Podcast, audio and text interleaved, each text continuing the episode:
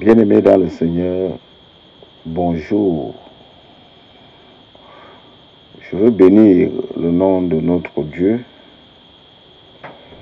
parce qu'il nous a permis de nous retrouver une fois de plus en ce jour autour de sa personne pour le louer, l'écouter et partager le pain. Que son nom soit donc éternellement glorifié.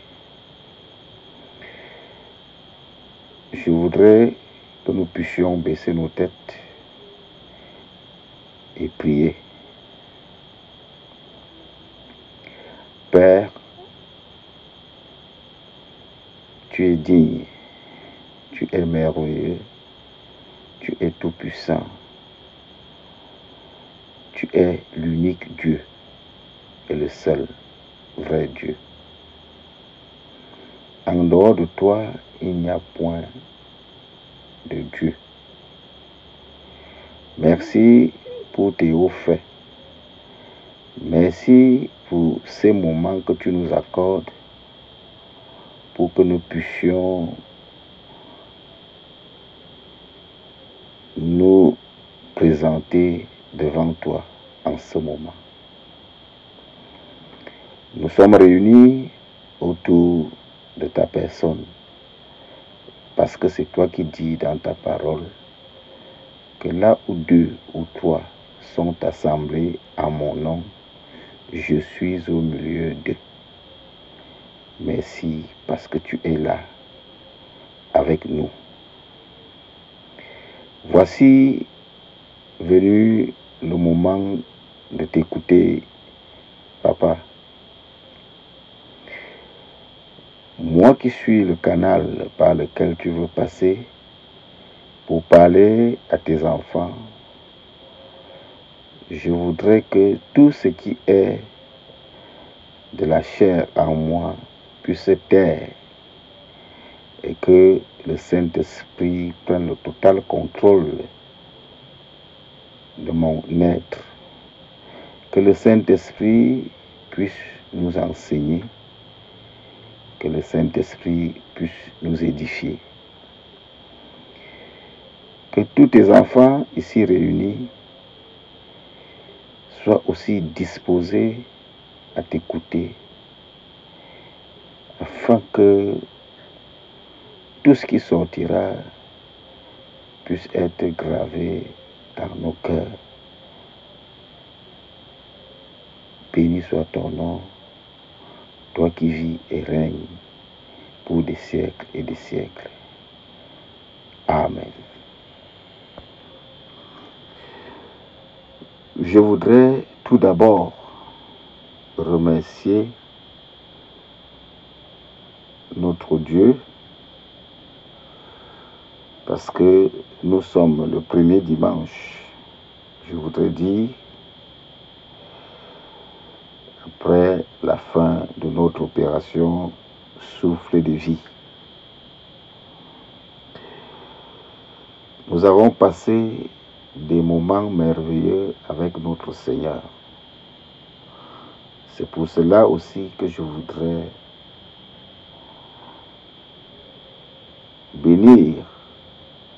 son nom pour toute son armée, tous ses soldats et soldates qu'il a utilisés puissamment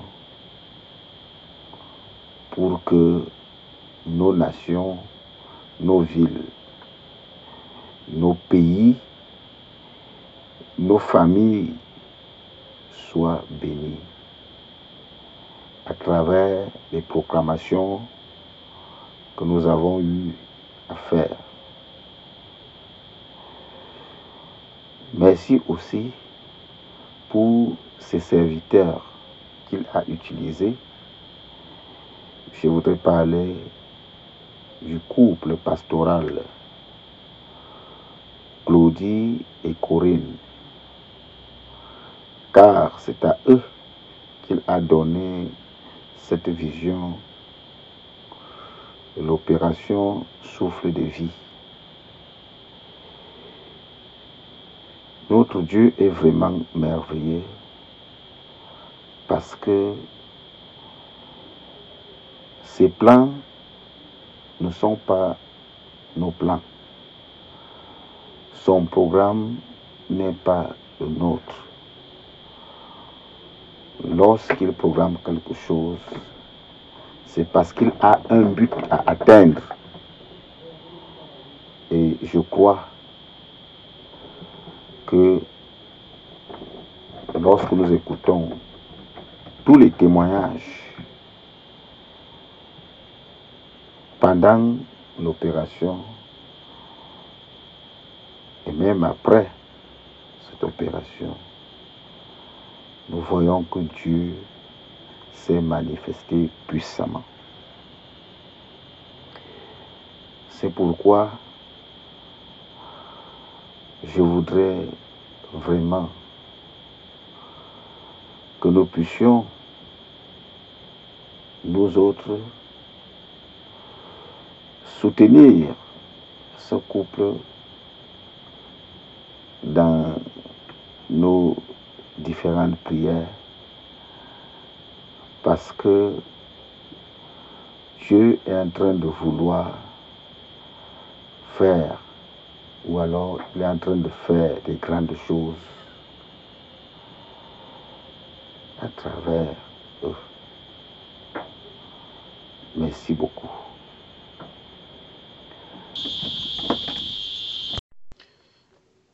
Je voudrais que nous puissions parler aujourd'hui d'un sujet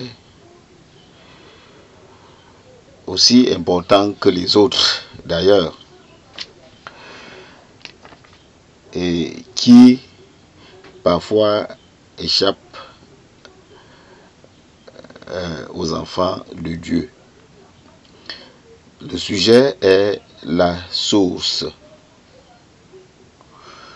Chaque enfant de Dieu doit être une source. Chaque enfant de Dieu doit être une source. Pour cela, nous allons lire la parole de Dieu dans le livre de Jean, chapitre 4, le verset 14, et dans le livre de la Genèse, chapitre 12, le verset 2. Je lis d'abord Jean 4, verset 14. Il est écrit. Mais celui qui boira de l'eau que je lui donnerai n'aura jamais soif. Et l'eau que je lui donnerai deviendra en lui une source d'eau vive qui jaillira jusque dans la vie éternelle. Genèse 12, verset 2. Il est écrit, Je ferai de toi une grande nation. Je te bénirai, je rendrai ton nom grand et tu seras une source de bénédiction. J'ai essayé de fouiller dans le dictionnaire et voici la définition que j'ai tirée de la source. On nous dit qu'une source est un lieu où sort de terre naturellement une eau courante ou eau vive. Une source est un lieu où sort de terre naturellement une eau courante ou eau vive. Le verset de Genèse que nous venons de lire nous parle d'Abraham. Dieu a fait cette promesse à Abraham. Et il a fait d'Abraham une source de bénédiction. Parce qu'il a dit qu'Abraham, toutes les nations seront, il fera de lui une grande nation. Et cette nation devait être bénie par Abraham, à travers lui. Parce que c'est Dieu qui a fait d'Abraham une source de bénédiction. Nous avons plusieurs exemples dans la Bible où Dieu établit son enfant et fait de lui une source de bénédiction.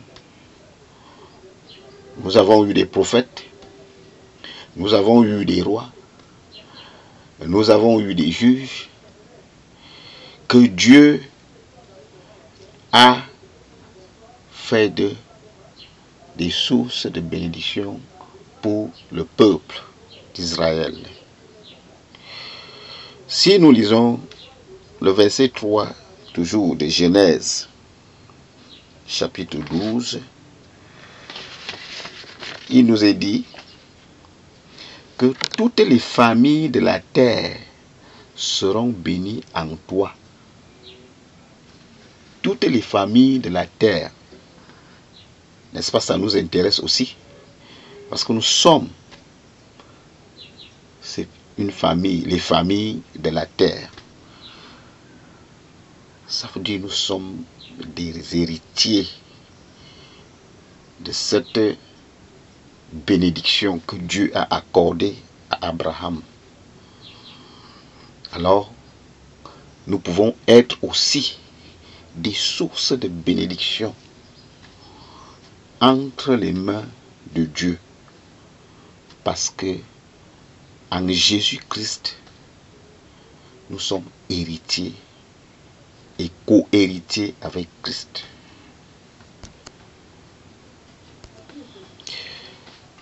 C'est vrai que certaines personnes, parfois même euh, des chrétiens, euh, se mettent souvent à dire que certaines promesses que Dieu a eu à faire au patriarche ne concernent que Israël, ça ne nous concerne pas, nous l'Église d'aujourd'hui. Je crois que l'homme de Dieu, le pasteur Claudie, nous a fait euh, ce témoignage pendant l'opération Souffle de vie, où il a reçu des messages euh, disant que certains versets que nous proclamions euh, étaient hors contexte, parce que ça ne nous concernait pas, c'était adressé à Israël. Mais nous lisons tous la Bible.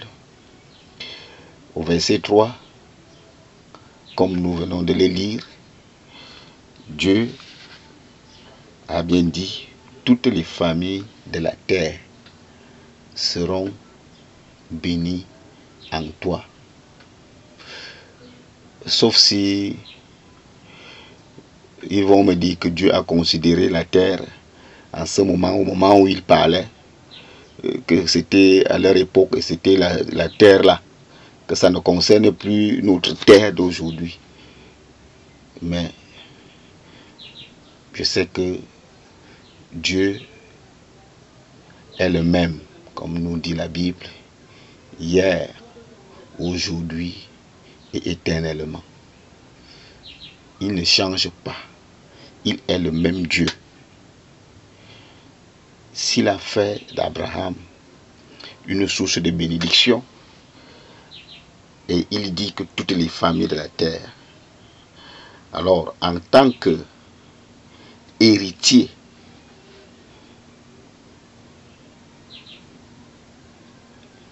de Dieu, ou mieux,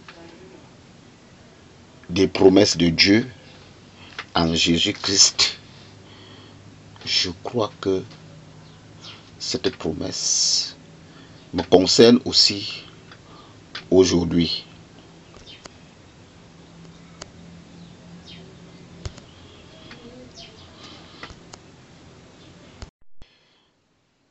Chers bien-aimés, lorsque nous regardons la Bible, nous voyons que Dieu a utilisé à chaque période de la vie des êtres humains comme toi et moi pour qu'ils deviennent des sources entre ses mains et être en bénédiction pour le peuple. Comme euh, nous l'avons, je l'ai dit tantôt, Dieu a utilisé les prophètes pour parler de sa part au peuple. Et c'est pour cela que son peuple pouvait toujours venir consulter ses prophètes pour connaître quelle était la volonté de Dieu. Alors ces prophètes constituaient des sources de bénédiction pour ce peuple. Nous voyons le cas de Moïse. Moïse qui a été euh, l'homme par qui Dieu a amené son peuple vers la terre promise. C'est-à-dire, Moïse était cette source que Dieu a utilisée pour amener son peuple, faire traverser son peuple et aller à la terre promise. Et lorsque nous revenons à l'époque de Jésus, le chapitre 4 de Jean, nous connaissons tous cette histoire entre Jésus et la femme samaritaine. Je voudrais que nous puissions examiner quelques points à la lumière des Saintes Écritures.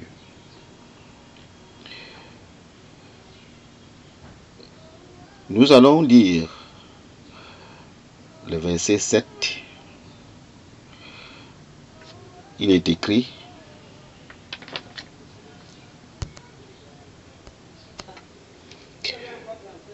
Une femme de Samarie vint puiser de l'eau. Jésus lui dit, Donne-moi à boire. Jésus fait une demande, mais nous voyons ici que la Samaritaine était incapable de lui donner à boire. Est-ce parce qu'elle n'avait pas la possibilité Est-ce parce qu'elle ne le pouvait pas? Ce que nous constatons, c'est que elle n'a pas pu donner à boire à Jésus. Tout simplement parce qu'en elle, elle ne pouvait rien donner.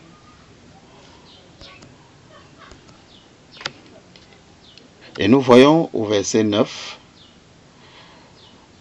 elle commence à dire comment? Toi qui es juif, tu me demandes à boire à moi qui suis femme samaritaine. Les juifs, en effet, n'ont pas de relation avec les samaritains. Voilà un raisonnement qui vient de la chair. Il y a déjà une barrière sur la demande du Seigneur.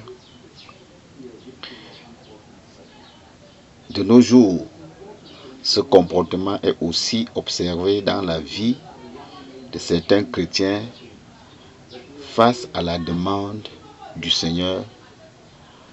Nous cherchons toujours à trouver des raisons qui ne nous permettent pas de faire ou d'être ce que le Seigneur veut que nous soyons. Et l'ennemi va aussitôt profiter de cette attitude pour commencer à nous balancer des pensées. Nous ne sommes pas capables. Nous ne pouvons rien. ce n'est pas notre affaire, c'est l'affaire des autres. Ainsi de suite, ainsi de suite.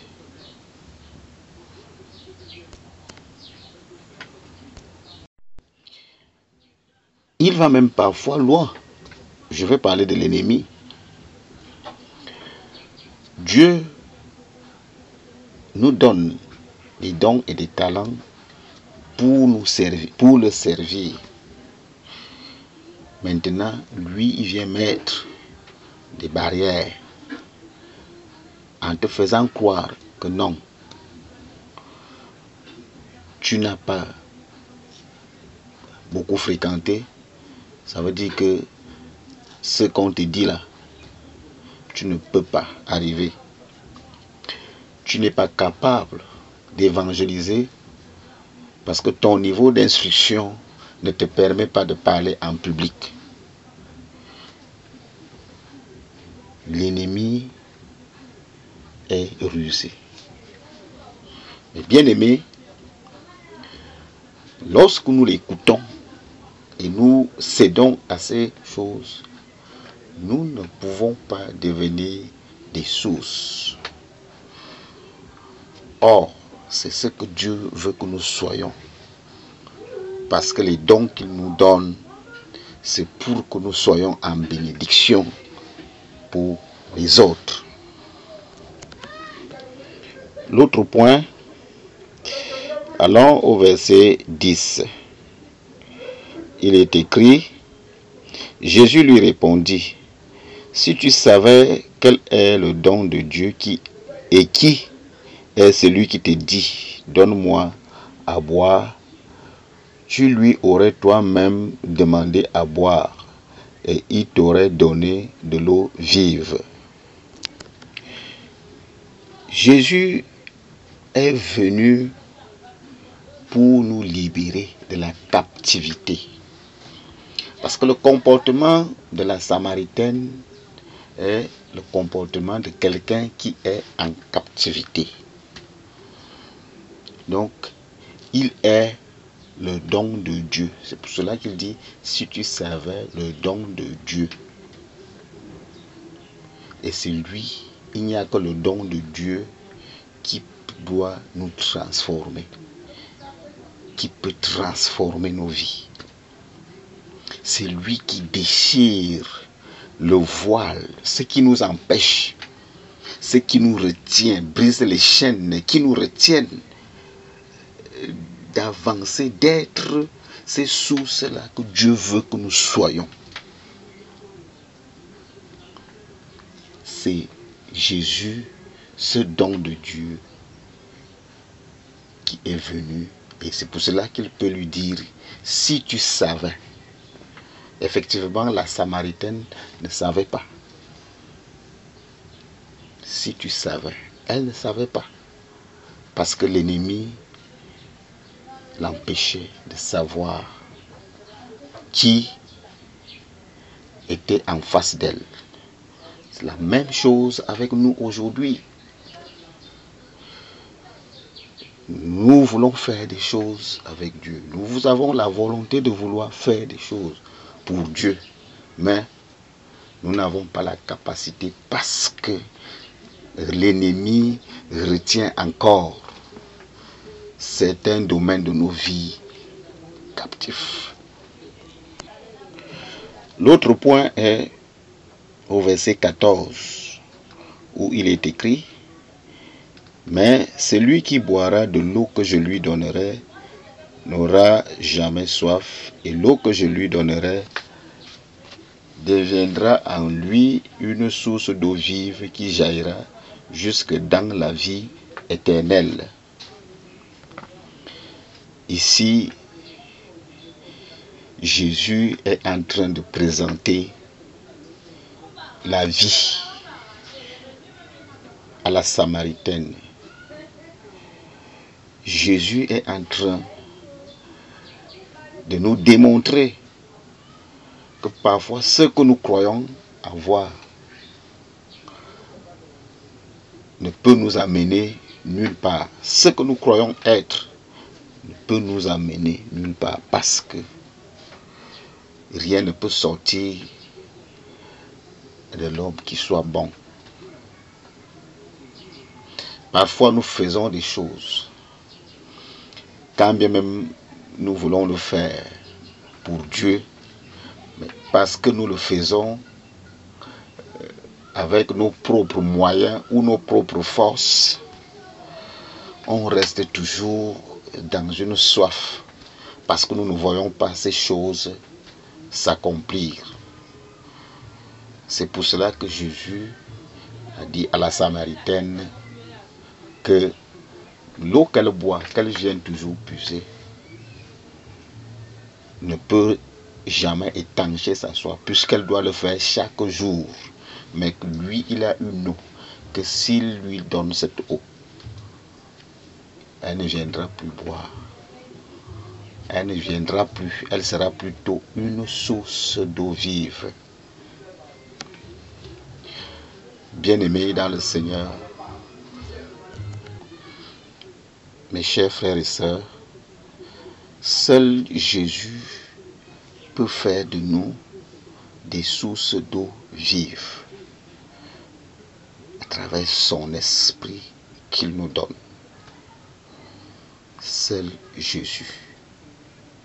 Amen. Un autre point, le verset 15, il est dit,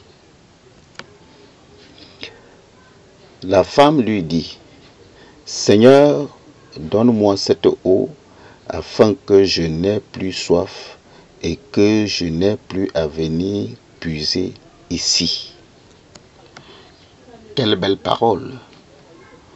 La femme désire que Jésus lui donne cette eau pour qu'elle n'ait plus soif et qu'elle n'ait même plus à revenir puiser. Est-ce que nous pouvons désirer que Jésus nous donne de son eau ou que Jésus fasse de nous des sources d'eau vive? Ah oui, c'est ce que nous devons faire. Nous devons désirer que Jésus, il y a des domaines dans notre vie qui nécessitent que Jésus puisse toucher pour qu'on n'ait plus soif et que nous soyons des sources d'eau vive dans ce domaine, des sources de bénédiction. Mon frère, ma soeur, chacun se connaît. Quel est ce domaine de ta vie que tu veux présenter et demander à Dieu que oui, Seigneur, donne-moi. L'autre point, au verset 16, Jésus dit, va appeler ton mari, lui dit Jésus, et reviens ici. Nous voyons ici que Jésus est en train de mettre en lumière ce qui empêche ou qui peut empêcher à la femme samaritaine de devenir une source d'eau vive. Il lui dit, va, appelle ton mari. Et le verset qui suit, la femme fait une belle confession. Elle lui dit, je n'ai point de mari. Pas étonnant, comment peut-on vivre avec un mari et dire qu'on n'a point de mari? C'est étonnant, mais c'est la vérité. Tel que Jésus nous le démontre. Ça veut dire que c'est le point d'ombre qui pouvait empêcher ou qui empêchait cette femme de devenir une source d'eau vive. nous voyons la fin du verset 17 et le verset 18. Jésus qui dit à la femme samaritaine qu'elle a raison de dire qu'elle n'a pas de mari parce que elle avait déjà eu cinq maris et que le sixième qu'elle avait n'était pas son mari. Voilà, nous pouvons dire ce qui constituait un blocage pour la femme samaritaine. Et Jésus vient d'exposer cela et délivrer cette femme parce qu'elle a dit la vérité. Mes chers frères et sœurs, nous devons être sincères envers Dieu, lui présenter nos faiblesses, lui présenter ces choses qui parfois dépassent nos capacités. Jésus va s'en occuper. Lui-même, il dit dans sa parole, venez à moi, vous tous qui êtes chargés et fatigués, et je vous donnerai du repos. Amenons nos fardeaux au pied de Jésus. Je continue, à, je continue à bénir le Seigneur pour ces moments que nous venons de passer pendant euh, cette opération souffle de vie. Comme je l'ai dit dès l'entame de mon propos, il y a plusieurs enfants de Dieu qui ne croyaient pas au départ à ce qu'ils faisaient même. Mais pendant que le temps passait, c'est comme ça que l'Esprit de Dieu travaillait aussi en eux. Parce que lorsque nous suivons les témoignages, nous nous rendons compte qu'il y a l'ennemi qui a été à l'œuvre pour empêcher les enfants de Dieu à faire des proclamations. Bien-aimés dans le Seigneur, nous ne devons pas nous sous-estimer. Nous avons été choisis par Dieu. Dieu nous a donné des dons et des talents. Maintenant, ce que nous devons faire, c'est si nous n'arrivons pas à mettre au service des autres ces dons et ces talents que Dieu nous a donnés, ça veut dire qu'il y a quelque chose que l'ennemi est en train de tenir pour que nous ne puissions pas avancer avec le Seigneur. Mais la bonne nouvelle est que Jésus, à travers son Saint-Esprit, nous dit de lui présenter, de lui demander à boire. Quand nous allons lui demander à boire, ça veut dire porter cette charge devant lui et lui, il va s'en charger. Nous n'avons vu nulle part l'histoire de la femme samaritaine où Jésus a peut-être prié ou chassé un démon. Non, ce que nous voyons, la conversation entre Jésus et la femme samaritaine a permis à la femme de présenter son problème. Ça veut dire qu'elle a soif. Et comme elle ne voudrait plus revenir, puiser cette eau, donne-moi plutôt cette eau que tu proposes.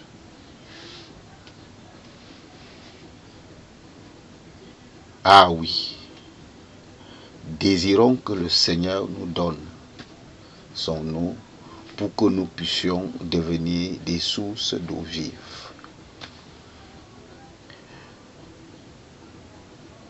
Tout enfant de Dieu est une source de bénédiction. Parce que tout enfant de Dieu a reçu de son Père des dons et des talents.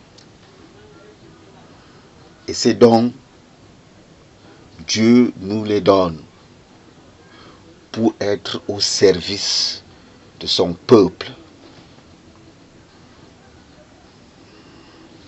Tu es pasteur. Tu as une source d'eau vive. Ou tu es une source d'eau vive. Parce que chez toi, beaucoup viendront s'abreuver. Tu es prophète tu es une source d'eau vive. Tu es apôtre, tu es une source d'eau vive. Tu es évangéliste, tu es une source d'eau vive. Tu es docteur, tu es une source d'eau vive. Tu as des dons. Tu es une source d'eau vive. Parce que Dieu donne cela pour que nous puissions être utiles. Pas parce que pour, pas pour rester à l'écart ou pour attendre que d'autres nous disent ce que nous devons faire. Bien aimé, Chacun a fait des proclamations sur sa ville, sur son pays. Mais je sais une chose, c'est que Dieu a écouté chacun d'entre nous. Dieu a écouté chacun et il a agi. Alors, ne dis plus jamais que je ne suis rien, je ne représente rien. Tu es quelque chose Dieu. L'unique chose à faire, c'est de présenter à Dieu ce qui te tient à cœur et que sûrement tu as prié et tu ne vois pas cela partir. Sûrement tu es en train de bagarrer avec cette chose, mais il y a quelqu'un qui est venu pour que toi tu acceptes, qui te donne son eau et transformer cette eau qui te fait toujours avoir soif. en une source d'eau vive. Bien-aimés dans le Seigneur, pour conclure notre message, je voudrais que nous puissions aller au verset 39, toujours du chapitre 4 de Jean.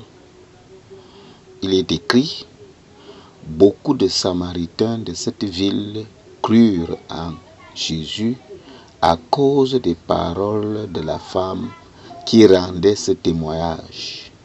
Il m'a dit tout ce que j'ai fait. Verset 40. Ainsi donc, quand ils vinrent le trouver, les Samaritains le prièrent de rester avec eux. Il est resté là deux jours. Waouh! Voilà une femme qui est devenue une source d'eau vive.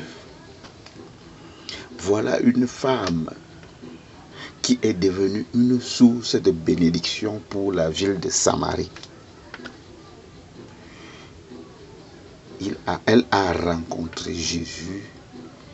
Jésus a ôté ce qui l'empêchait de pouvoir proclamer, annoncer la bonne nouvelle. Dès que cela a été ôté, la femme est partie annoncer cette bonne nouvelle dans la ville. Venez voir. Venez voir.